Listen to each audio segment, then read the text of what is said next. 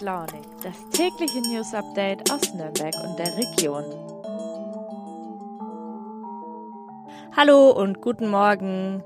Ihr hört wieder eine neue Folge Früh und Launig. Es ist Dienstag, der 17. Mai und ich bin Alena. Der 17. Mai. Eigentlich kein sonderlich spektakuläres Datum. Also sorry, falls heute irgendwer von euch Geburtstag hat, aber ich wette, 17. Mai, bei den meisten von euch klingelt da nichts. Dabei ist der 17. Mai ein unglaublich wichtiger Tag für unsere ganze Gesellschaft. Denn heute ist der internationale Tag gegen Homo, Bi, Inter und Transphobie. Also der Tag, an dem wir uns bewusst machen sollten, dass Menschen, die einen gleichgeschlechtlichen Partner oder eine gleichgeschlechtliche Partnerin haben, immer noch massiv mit Vorurteilen zu kämpfen haben. Also genauso wie Menschen, die sich selbst nicht als männlich oder weiblich definieren oder die sich nicht mit dem Geschlecht identifizieren, mit dem sie geboren sind. Und damit sind wir auch gleich bei unserem ersten Thema für heute. Denn meine Kollegin Vanessa Neuss hat sich mit der Historie der Homosexualität beschäftigt und gibt uns Einblicke, wie die Situation für queere Menschen früher war und wie sich das entwickelt hat. Dann spreche ich mit Erik Stecher über Luftverschmutzung durch Stickoxide. Da hat sich nämlich in den letzten Jahren einiges verändert und es könnte neue Regelungen geben. Und zum Schluss erfahren wir dann von André Ammer etwas über Trennungen. Denn in Forchheim gibt es eine, Agentur, die Menschen dabei unterstützt, wenn es in der Beziehung schwierig wird. Eigentlich ist es doch total traurig, dass es so einen speziellen Tag gegen Homo, Bi, Inter und Transphobie überhaupt geben muss. Denn eigentlich sollte es doch völlig egal sein, wen man liebt oder wie man das dann definiert oder wie man sich selbst definiert. Jeder kann doch so sein, wie er oder sie oder wie eben dieser Mensch sein mag. Aber ist nun mal leider nicht so. Und deswegen ist es schon gut, dass es diesen Tag gibt. Vor allem, wenn man ein paar Jahrzehnte zurückblickt, also es ist wirklich noch gar nicht lange her, da sah diese Situation noch ganz anders aus. Meine Kollegin Vanessa Neuss hat sich mit der Geschichte der Homosexualität beschäftigt. Hallo Vanessa, schön, dass du da bist. In Deutschland wird ja heutzutage zum Glück niemand mehr dafür bestraft oder verfolgt, weil er oder sie queer ist. Aber das war ja nicht immer so. Welche Regelungen oder welche Gesetze gab es denn in Deutschland in der Vergangenheit? Also den Paragraph 175 gibt es schon seit 1871 und da war eben geregelt, dass homosexuelle Handlungen zwischen Männern, also da ging es echt hauptsächlich um Männer, ähm, strafbar sind. Mm, in der NS-Zeit ist es dann natürlich noch schlimmer geworden und es wurde verschärft, dahingehend, dass sogar ähm, homosexuelle Gedanken oder Neigungen bestraft wurden. Also das ist total krank. Seit 1989 69, sorry, wurde es dann ein bisschen gelockert und ähm, praktisch für erwachsene Männer über 21 erlaubt, aber für Jugendliche war es immer noch eine Straftat.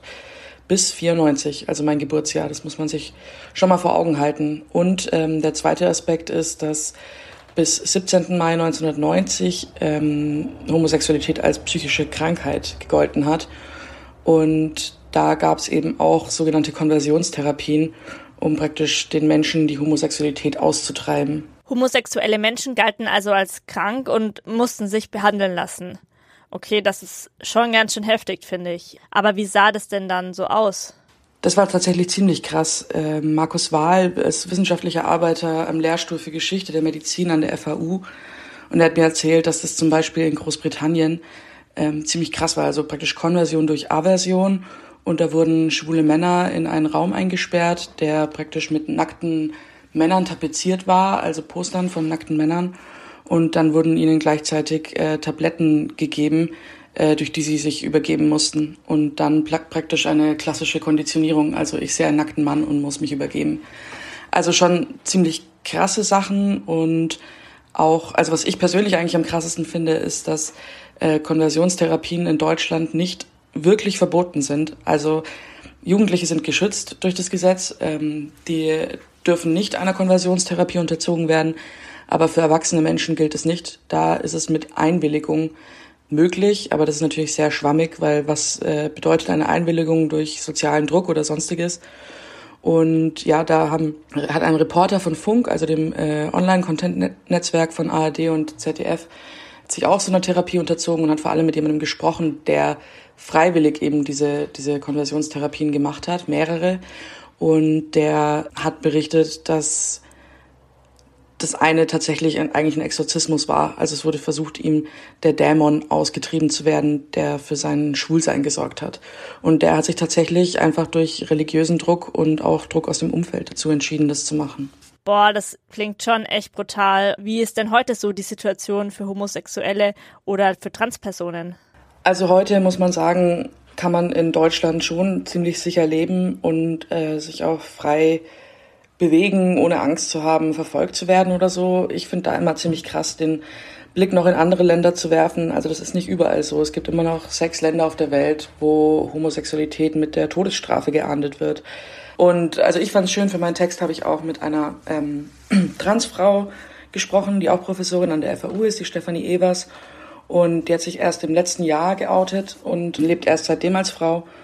Und sie hat echt eigentlich nur von positiven Erfahrungen berichtet. Also ihr Umfeld hat super reagiert, auch im arbeitlichen Kontext. So generell aus der Gesellschaft und aus der breiten Mitte äh, kriegt sie ganz viel Akzeptanz und einfach Selbstverständlichkeit. Und da ist sie sehr froh und ich bin auch sehr froh.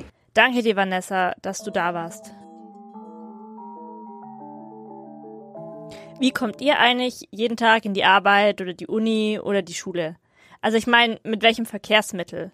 Also so eher Team umweltfreundlich mit dem Rad oder sogar zu Fuß oder eher so Team bequem mit dem eigenen Auto? Also ich würde sagen, ich bin so die Mitte. Fürs Fahrrad ist es leider zu weit. Also ich fahre mit der S-Bahn in die Redaktion. Vor allem jetzt, wo Tanken extrem teuer geworden ist, ist nicht nur die billigere, sondern auch die umweltfreundliche Alternative zum Auto.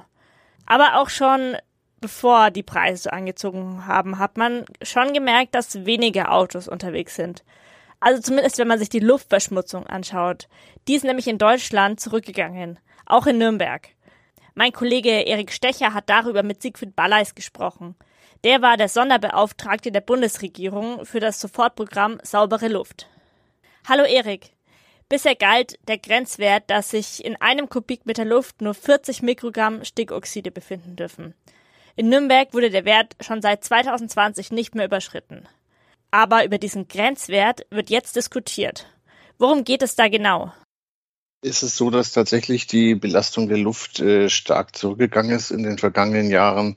Und das Problem ist aber, dass die Weltgesundheitsorganisation WHO noch äh, schärfere, strengere Grenzwerte haben möchte.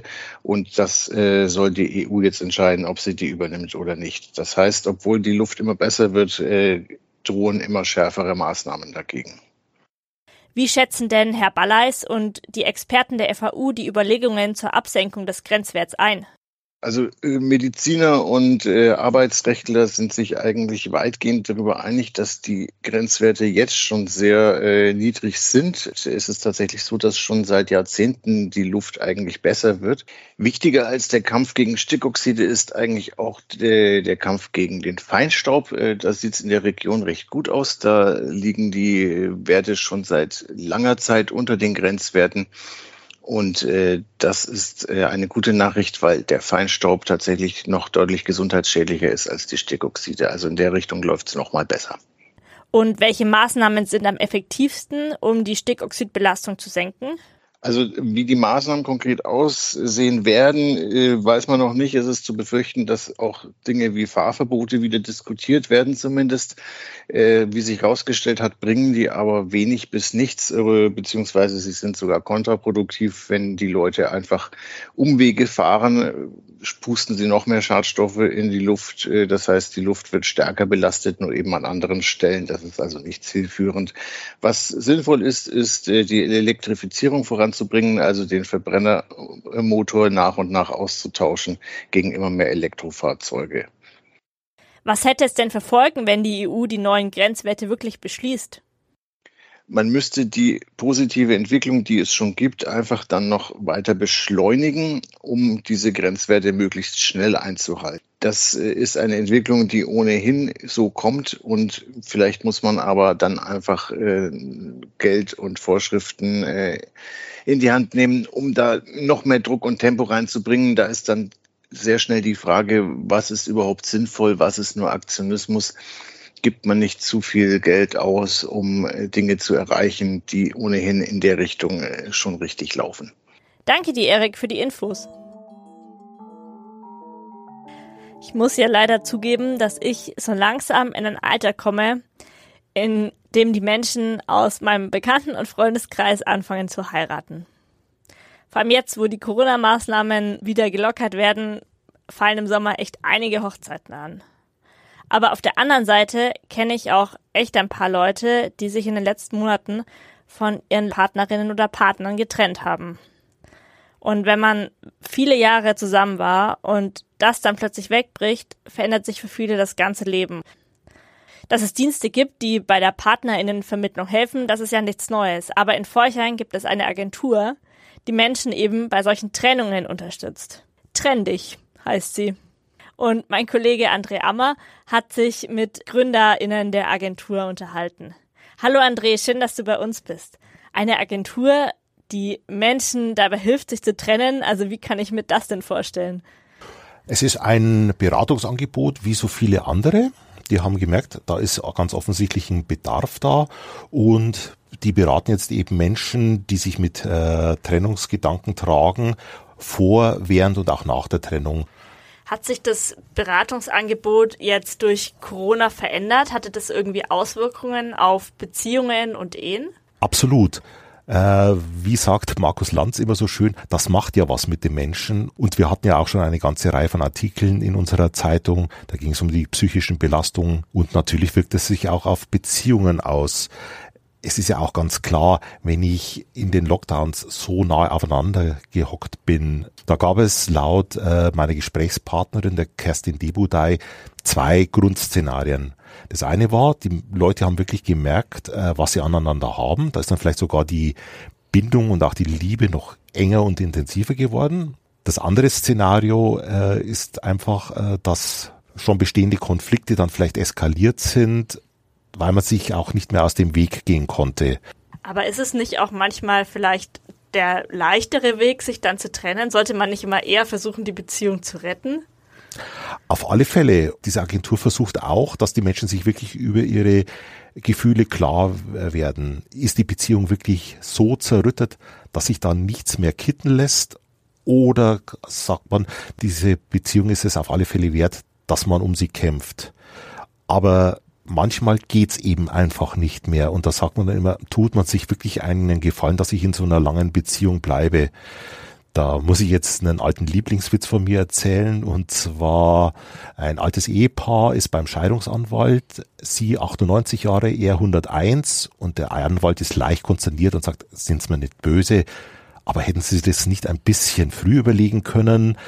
Und dann druckst die Frau rum und sagt, na ja, wir wollten halt warten, bis die Kinder tot sind. Also das ist so ein sehr okay. überzeichnetes Extrembeispiel. Wenn ich jetzt zum Beispiel wirklich nur wegen der Kinder äh, zusammenbleibe und bin eigentlich kreuzunglücklich, da tue ich ja zum Beispiel auch meinen Kindern keinen Gefallen. Du beschreibst in deinem Text auch, dass Frauen und Männer doch sehr unterschiedlich mit Trennungen umgehen. Wo sind denn die Unterschiede? Ja, das haben also beide äh, Gesprächspartner gesagt, sowohl die Kerstin Debodai als auch der Thorsten Geiling, dass Frauen sehr viel länger brauchen, bis sie sich zu diesem Schritt entschließen. Aber wenn sie das dann machen, dann gehen sie eigentlich sehr reflektiert und überlegt an diese Sache heran.